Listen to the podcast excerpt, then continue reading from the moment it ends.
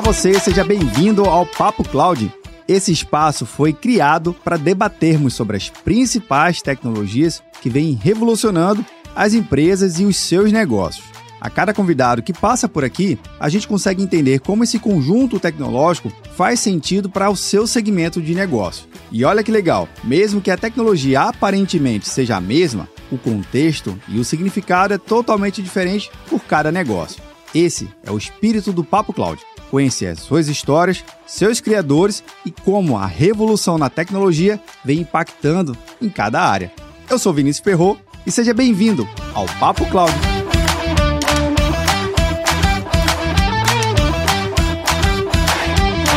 Olá você, seja muito bem-vindo ao Papo Cloud. Eu sou o Vinícius Perro e nesse episódio eu conto com a participação do Arilo Dias da Sax. Arilo, seja muito bem-vindo aqui ao Pop Cloud. Obrigado. Queria agradecer pelo convite e em uma disposição aí em poder conversar um pouquinho aí sobre tecnologia. Sem dúvida. E tecnologia é o nosso principal pano de fundo aqui, é o que nos motiva cada vez mais a conhecer as empresas, conhecer o que, que vocês estão desenvolvendo aí dentro dos seus negócios, usando, obviamente, a tecnologia para transformar a nossa sociedade. Mas só para dar um recado aqui, Arilo, rapidão, quem já chegou agora, esteja vendo ou nos ouvindo no nosso episódio, o pessoal da Sax já teve aqui, viu? A gente falou sobre investimentos inteligentes na palma da mão lá com o Luiz, lá no, no episódio. Então vale a pena você conferir também esse episódio, é muito interessante, inclusive para facilitar a experiência. Link na descrição aqui. Mas bora lá. Arilo, antes da gente entrar no nosso tema principal, eu convido aos nossos participantes aqui para contar um pouquinho da sua trajetória de carreira, né? Eu sei que você tem muita história para contar, mas por favor, se apresente aqui para a gente, para a gente conhecer um pouquinho mais. Primeiramente, eu sou um típico caboclo amazonense, né? Como a gente costuma falar aqui, que são os nativos da, da, do Amazonas. É, eu nasci em Manaus, Hoje eu estou morando também é, aqui em Manaus. Eu iniciei minha trajetória na área de tecnologia em 97 é, já faz um tempinho, né? É. Eu fiz o ensino médio técnico numa escola é, de tecnologia que era mantida pela antiga Sharp do Brasil, aqui em Manaus. Depois disso, é, eu me formei em bacharel em ciência da computação em 2004 pela Universidade Federal do Amazonas. É, na sequência, eu decidi por uma carreira de pesquisa. Então, eu continuei fazendo meu mestrado em engenharia de sistemas pela UFRJ, pela Federal do Rio de Janeiro. Eu concluí em 2006 e aí na sequência eu resolvi emendar o meu doutorado na mesma área. E eu concluí meu doutorado em 2009 com 27 anos. É, bom, nesse período eu fiz algumas outras coisas, assim, eu tive a oportunidade de participar de vários projetos tecnológicos na universidade, e um deles, inclusive, eu fui morar nos Estados Unidos e eu trabalhei no centro de pesquisa da Siemens, que fica em New Jersey, Legal. É, em Princeton. E aí, em 2010, já depois do doutorado, foi quando eu iniciei minha carreira de pesquisador, é, me tornando professor, pesquisador da Universidade Federal do Amazonas. Então, eu voltei para casa e aí eu iniciei minha carreira como pesquisador. E eu acho que uma característica importante é que eu sempre tive muita proximidade com a indústria. Os meus projetos de pesquisa sempre tinha muito interesse em poder ter parceria com uma série de empresas. E aqui em Manaus a gente tinha os benefícios né, de ter várias empresas de tecnologias próximas, como Samsung, Nokia, Microsoft. Verdade. Então eu sempre fiz projetos com, com essas empresas. E aí em 2016, especificamente, eu recebi um convite de alguns professores da própria UFAM para empreender. Eles já tinham um histórico de empreendedorismo na área de tecnologia. Eu falei, pô, isso é uma coisa que eu gosto de fazer, eu gosto de estar perto das empresas. E aí eu pedi licença da, da UFAM e eu comecei a empreender. Foi quando eu me tornei CTO da Melius. E eu fiquei como CTO da Melius por muitos anos, cinco anos. Então, nesse período, eu tive algumas experiências bem interessantes, inclusive de chegar ao IPO da Melius, é, se tornando a primeira startup do Brasil a abrir capital na B3. Isso foi Massa. em 2020. E aí foi quando, em 2000, agora, né, em março desse ano, foi quando eu me desliguei da Melius e logo na sequência eu recebi o convite do Luiz para me tornar CTO da Sax. Topei esse desafio e desde então esse tem sido é, minha diversão diária, coordenar a área de tecnologia da Sax.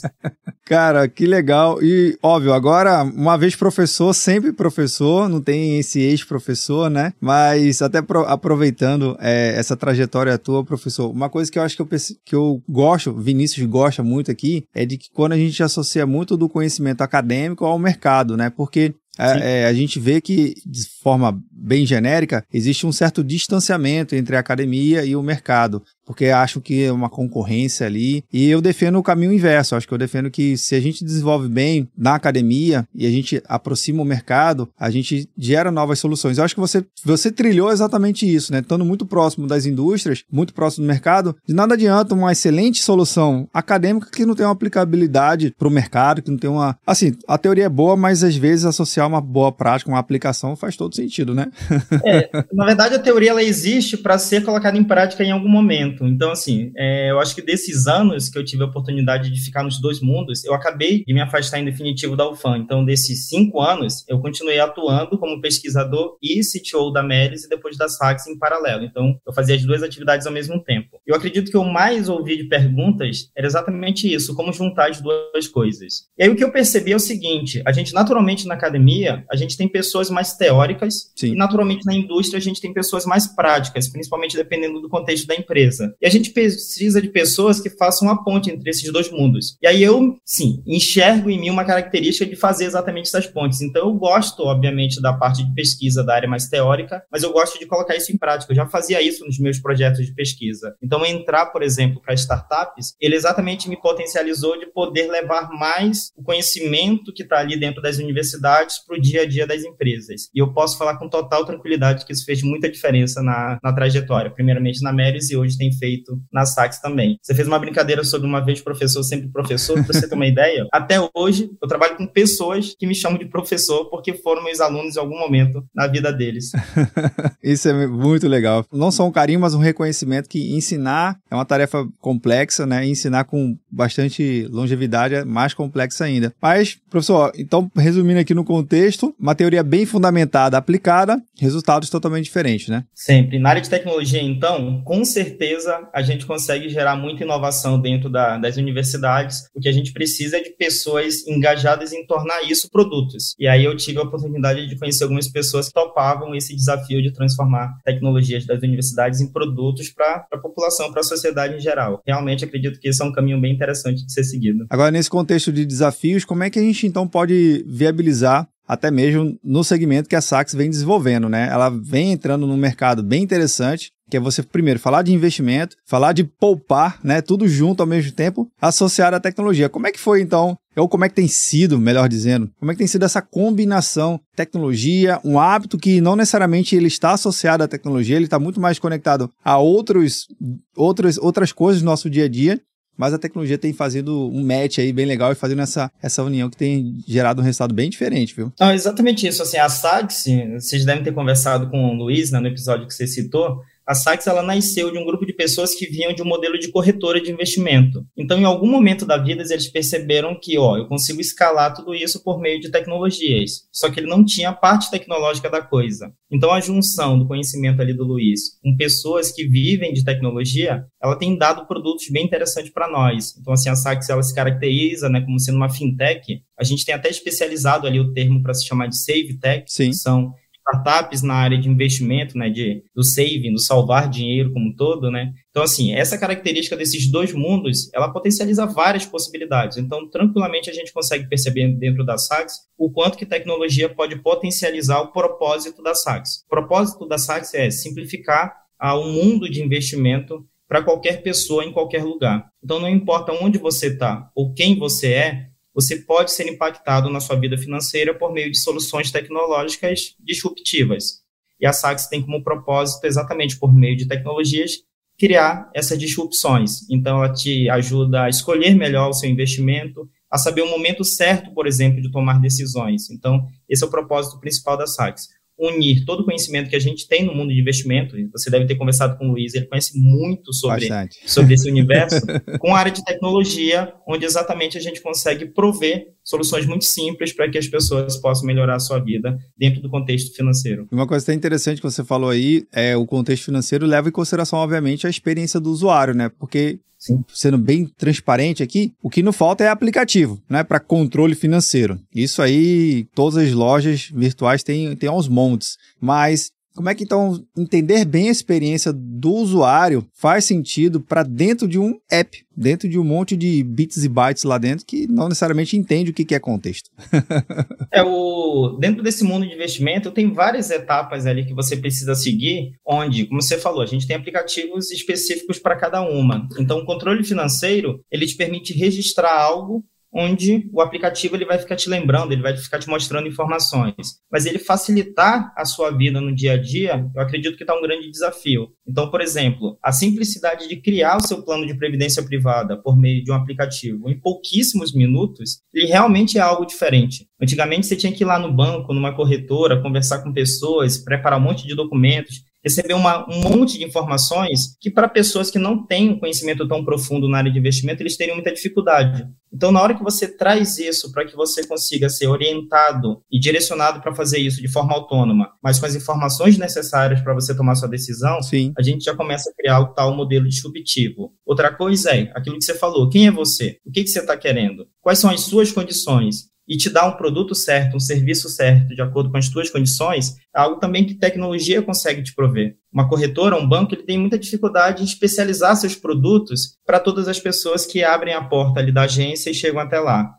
por meio de tecnologia a gente consegue expandir isso muito mais, entendeu? Então, aquele jargão, né, bem conhecido em tecnologia de que tudo está na palma da sua mão, ela se torna muito verdade, porque por ali você realmente consegue tomar decisões que vão impactar a sua vida dentro do mundo financeiro, de novo, facilitando aonde você tem dificuldade, porque assim, fazer o controle financeiro das Sim. coisas por meio de um aplicativo, ele te requer ainda conhecimento para que você controle. Se eu te dou facilidades para isso, é onde você consegue gastar pouco tempo, ter grandes resultados inclusive é, salvar tempo para fazer outras atividades da sua rotina é, no dia a dia. Eu acho que a gente tem essa percepção, né, professor? Porque ao longo dos anos, vamos botar aqui uma data. Quem tem mais de 30 anos, né, que está acompanhando esse episódio aqui, ele tem naturalmente essa experiência dentro de si de que as coisas são meio que lentas, é um monte de formulário para ser preenchido, porque, enfim, viveu década de 90, início de 2000 e ainda tinha muito disso, de um, milhares de formulários, assinaturas e coisas muito presenciais. Obviamente, a, a geração mais nova, tá ali na casa dos 20 anos, já tem algo algo literalmente na palma da mão.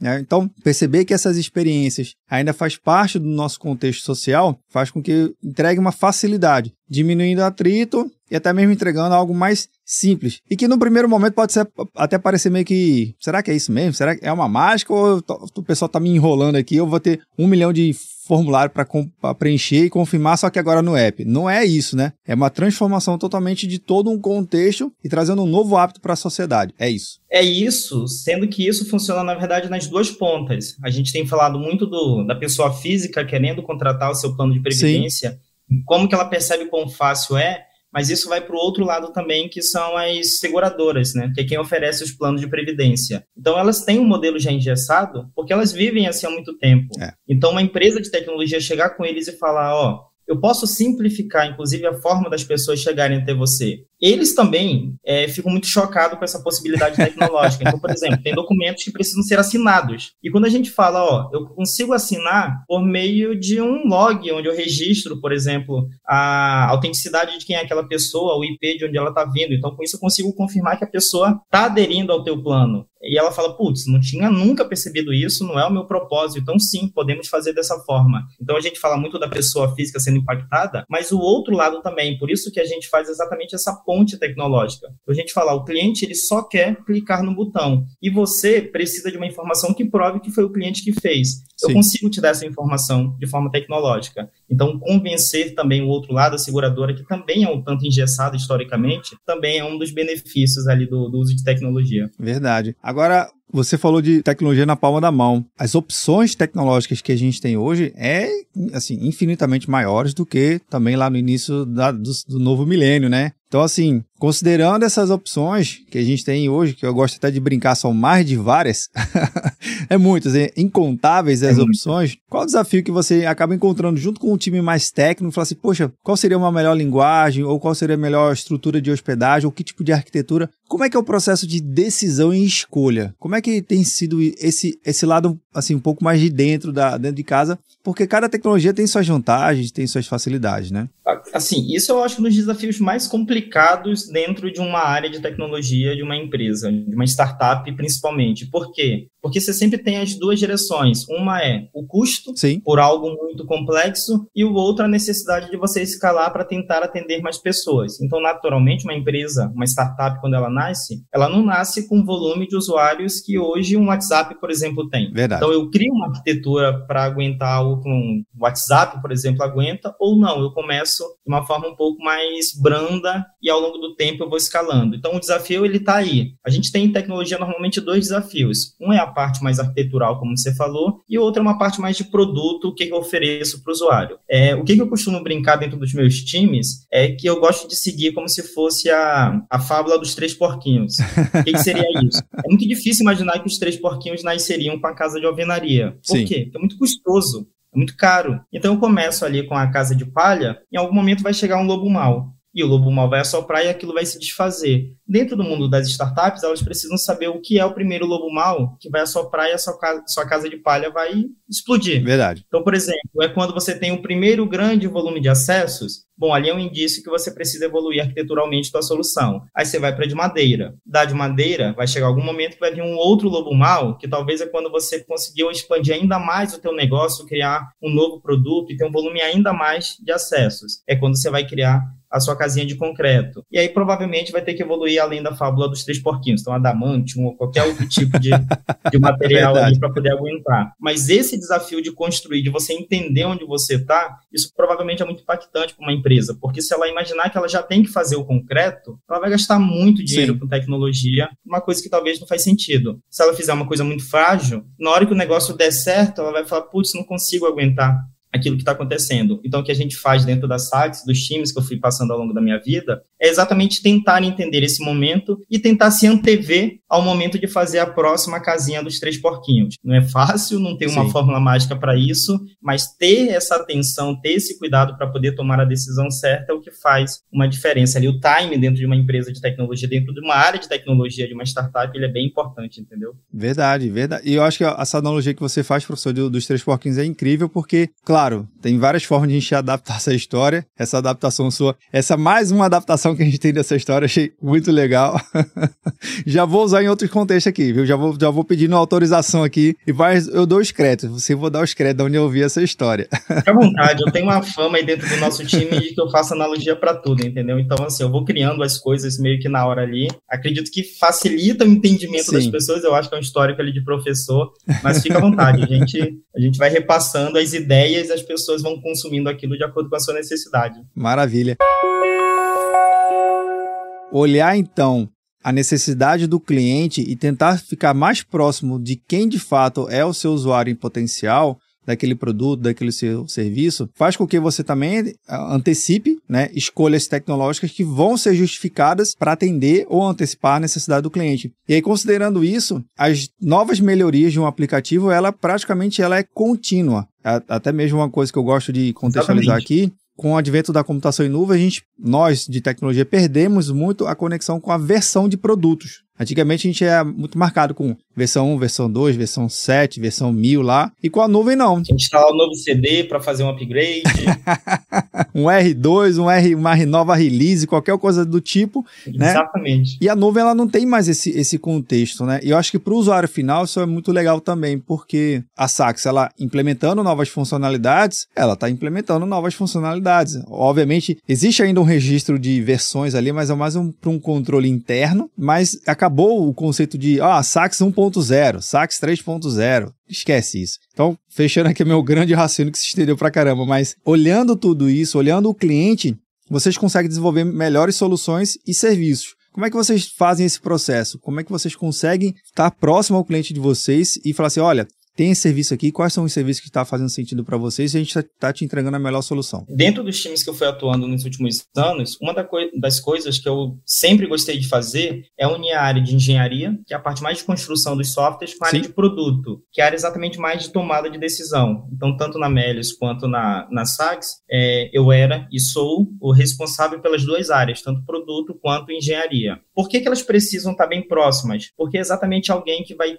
ter ideias sobre aquilo que o usuário está querendo naquele momento, e o outro é criando caminhos para tornar aquilo mais fácil. Vou te dar um exemplo real do que tem acontecido, por exemplo, na Sax, e a gente fez o um lançamento recentemente. Nos modelos tradicionais das seguradoras, elas oferecem a possibilidade das pessoas investirem na sua previdência privada pagando boletos. Sim. E a gente consegue entender facilmente que no Brasil o boleto não só é uma coisa um tanto defasada, como ele se torna até piada para várias coisas no dia a dia. Tenho que pagar boleto e etc. E a gente tem outras formas de pagamento que são muito mais tecnológicas atuais. O Pix, que se tornou muito popular, Verdade. cartão de crédito, dentro, dentre outras possibilidades. E aí, o que, que a gente fez? A gente, naturalmente, colocou nosso time de produto para fazer estudos e percebeu a viabilidade de a gente implantar Pix e cartão de crédito como forma de pagamento. E aí é onde entra a tomada de decisão sobre o que, que o cliente quer. Então, uma simples pergunta que a gente poderia fazer aqui é: você só pode fazer um dos dois, ou Pix ou cartão de crédito. Qual você faria? E aí, naturalmente, você vai tentar pegar dados para te ajudar a tomar de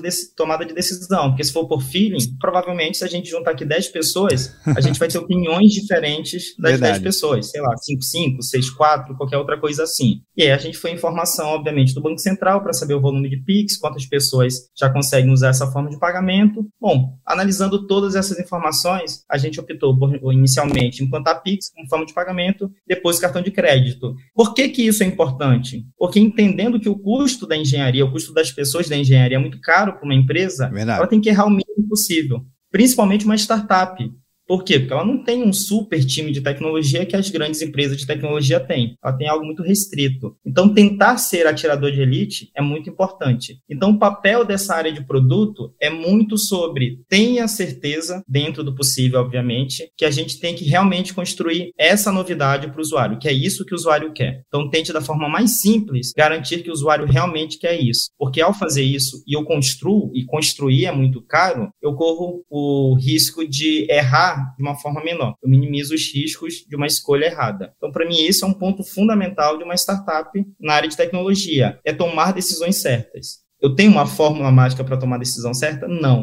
Mas eu sei que se eu tentar analisar dados e tentar antecipar ao máximo possível aquela decisão, eu minimizo a possibilidade de gastos desnecessários, retrabalhos, etc. Então, assim que a Saks funciona, ela tem uma área de produto muito forte, analisando dados, que tenta de alguma forma se antever a necessidade do usuário, as necessidades do mercado, e aí ela apresenta para o nosso time de diretoria, dizendo: ó, essas são as possibilidades a serem feitas. A gente decide o que quer e o time de engenharia ele vai diretamente naquilo que precisa ser feito. Erramos, assim, não tem a menor possibilidade de falar, de sempre acertamos. A gente erra, mas eu acredito que a gente minimiza erros com certa tranquilidade exatamente por tentar analisar os dados antes, entendeu? Mas eu acho que isso está muito embasado, porque você está próximo do teu usuário, né? Você está perguntando a ele, está tentando entendê-lo, está tentando oferecer o que há de melhor e, consequentemente, o time, eu acho que essa tua visão, professor, de você juntar esse time mais próximo ao cliente também, não só de produto e engenharia, eu acho que realmente gera um, coisas inovadoras, como a Saks tem feito,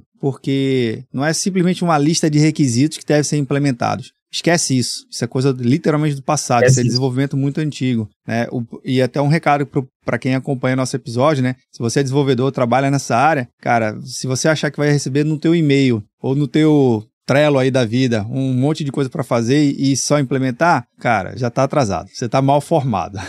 Adoraria que existisse isso, mas no mundo real ele não existe. A gente precisa se adaptar quase que diariamente àquilo que o usuário está querendo. Exato. Então, próximo ao usuário, melhores soluções, melhores inovações. Sempre, sempre. Assim, ele é a melhor pessoa para te dizer se é isso ou aquilo. A gente tem uma brincadeira dentro da SAGS que a gente fala que a opinião do CEO não importa muito. E aí a gente faz brincadeiras com o Luiz naturalmente por conta disso. Mas qual é o significado dessa frase? É que são os dados que vão direcionar para onde a gente vai. Porque, assim, por feeling, todo mundo tem um feeling. Sim. E, naturalmente, quem conhece muito sobre a área vai ter um feeling melhor do que quem não conhece. Então, o Luiz conhece muito. Mas a gente, de alguma forma, tenta se aprofundar em dados para poder falar, não, é essa direção, e não simplesmente porque o CEO mandou a gente para essa direção, entendeu? Hashtag fica a dica, viu, Luiz? a brincadeira à parte aqui. Mas, professor, além, obviamente, além desse conceito de Pix, o que mais a gente, é, vocês conseguiram implementar de soluções de melhoria no app ao, nessa nova jornada sua frente ao time e tudo mais? Eu tô na Sites há oito meses, mais ou menos, vou fazer nove meses agora. E o que, que a gente teve que fazer, na verdade, foi praticamente reconstruir todo o nosso aplicativo exatamente por aquela metáfora lá, aquela fábula dos três porquinhos. Sim. A gente precisava ir para o próximo nível. E aí, desde esse período, o que, que a gente lançou? Assim como eu falei sobre o Pix, a gente fez um lançamento também da possibilidade de pagamento via cartão de crédito. Tudo isso já está na mão do usuário. E aí, um ponto interessante é que, ao fazer isso, a gente começa a empoderar o usuário para que ele possa mudar a forma de pagamento quase que diariamente, sem muita burocracia. Legal. Então, imagina você chegar, por exemplo, com a, sei lá, vou tentar usar empresas genéricas. No Netflix, fala Netflix, agora eu não quero mais pagar por débito em conta, eu quero pagar por Pix. E aí, você tem que mandar isso, mudar,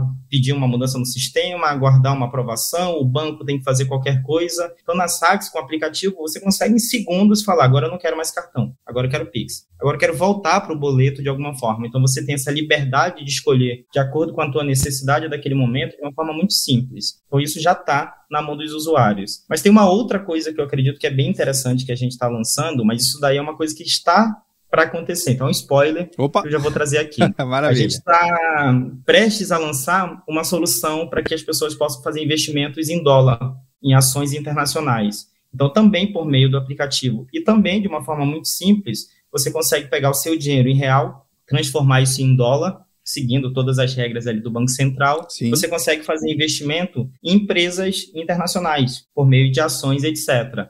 Então, isso provavelmente no primeiro mês de 2023 a gente já vai lançar no, no nosso aplicativo. De novo, o objetivo é dar a possibilidade para o usuário é, ampliar a sua possibilidade de savings utilizando tecnologia, utilizando celular de uma forma muito simples para isso. Então, essa seria a próxima novidade que está por vir. Cara, sensacional. E até considerando os meios digitais de pagamento, de compra, é, enfim, a gente já usa a internet há muito tempo e já compra produtos fora né, há muito tempo produtos físicos, softwares e tudo mais, jogos, enfim. Essa possibilidade de investimento também internacional, só que dentro de casa, aqui, sem sair de casa, é super interessante, porque abre, abre novos caminhos de, de repente, por que não? Você aqui quer melhorar o seu tipo de investimento, você estudou e conheceu uma empresa que está rentabilizando melhor lá fora, e o mundo já está mais do que conectado há muitos anos, né?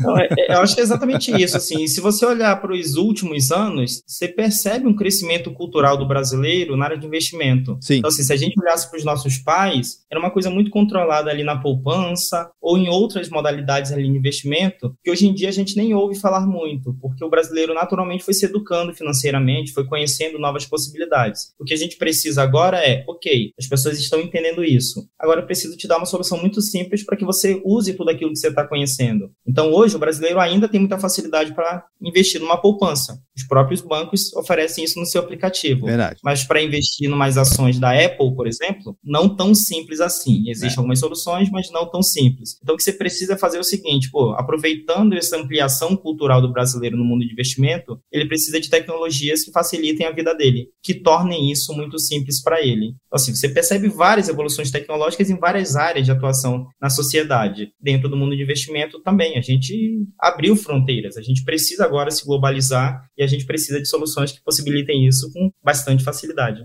Maravilha. Professor, chegamos aqui no finalzinho do nosso bate-papo, mas antes, eu sempre faço uma pergunta aqui aos participantes para a gente refletir em conjunto, tá? Sobre uma pergunta que, que cria todo o fundo, o pano tecnológico aqui do Papo Cloud. A pergunta é simples, a resposta também é simples. Pode ser para o lado técnico ou para o lado não técnico. O que vier do coração, tá valendo. Então bora lá. Para o professor Arilo, o que, que é essa tal da computação em nuvem? Bom, tem duas formas de eu responder essa pergunta. Uma é o professor de forma literal e tem o outro vindo do coração. O professor literal, naturalmente, ele falaria que é o ato de substituir servidores físicos, armazenamento de forma virtualizada. Isso a gente já conhece como definição. Sim. Mas eu entendo que a computação em nuvem é muito além disso. Na verdade, o que, é que eu enxergo? Para uma startup, a computação em nuvem é uma tecnologia absolutamente disruptiva. Por quê? Ela permite que empresas ainda iniciantes possam dar os seus primeiros passos com mais segurança, com custos razoáveis, sem um esforço tecnológico muito grande. E com isso, ela consegue, inclusive, se concentrar um pouco mais naquele produto que ela está querendo lançar no mercado. Você imagina uma pequena empresa dessa de tecnologia, ela tendo que alugar espaços físicos gigantes para montar seu data center, a, o custo da manutenção, perdas financeiras que elas teriam ali com máquinas que deixariam Nossa. de funcionar, ter que comprar as máquinas, gerenciar tudo isso. Então, isso provavelmente faria com que muitos negócios que prosperaram nos últimos anos, eles não fossem viáveis. Verdade. Então, com total tranquilidade, eu enxergo que a computação em nuvem exatamente criou essa disrupção. Ela permitiu que a gente pudesse evoluir tecnologicamente toda a nossa sociedade no mundo inteiro permitindo que pequenas empresas, não somente as grandes tomadoras de decisão, pudessem criar tecnologias que chegassem mais lá na frente a se expandir e fazer toda essa revolução tecnológica que a gente está tá tendo, entendeu? Então, assim, não tem qualquer dúvida que todas as evoluções que a gente teve nas últimas décadas na área de tecnologia foram muito impactadas pela computação em nuvem. Sem isso, imagino que seria muito difícil imaginar toda essa evolução tecnológica, criando lá a forma tradicional que a gente tinha antes de existir, toda essa, essa revolução que a Cloud Computing trouxe para nós, entendeu? Então, ela é papel fundamental na evolução tecnológica da nossa sociedade hoje. Maravilha. Professor, adorei a resposta, adorei mais ainda a sua participação aqui, obrigado pelos insights, obrigado por demais compartilhar um pouco da sua trajetória de carreira, o que vocês têm aí desenvolvido dentro da Sax. Desejo aqui muito sucesso, Papo Cloud aqui sempre aberto tiver novidade, volta, conta aqui pra gente que vai ser um bate-papo incrível. Obrigado, viu? Oh, eu que agradeço pelo convite. Maior prazer falar de tecnologia. Eu vivo tecnologia há muitos anos, então poder compartilhar qualquer coisa aí é o maior prazer sempre. Então, portas abertas também, só convidar que a gente apareça aqui de novo. Então, obrigado Maravilha. de novo por tudo e espero que tenham curtido o papo. Sem dúvida. Bem, e você que tá vendo ou nos ouvindo, o que, que você achou do bate-papo com o professor Arilo? Eu adorei. Deu uma aula aqui, literalmente uma aula sobre tecnologia, sobre negócio, sobre investimento uni, unir academia e mercado. Ó. Essa dica aí é fundamental. Mas você sabe, né? Vou deixar o link da descrição aqui na descrição do episódio anterior lá com o Luiz, que já teve no passado. Também o link da Sax aqui no, no site deles para vocês poderem conhecer um pouquinho mais e conhecer essa tal de SafeTech que, olha, tá revolucionando o mercado, viu? Mas você sabe, né? Se você chegou até aqui, deixa um comentário. O comentário sempre vai bem, nos ajuda a te entender também um pouquinho melhor como é que você vai compreendendo e nos ajudando a todo mais aqui. Bem, a gente continua discutindo lá no nosso grupo do Papo Cloud Makers, link na descrição. Obrigado pela sua participação e audiência. E aí, tá na nuvem?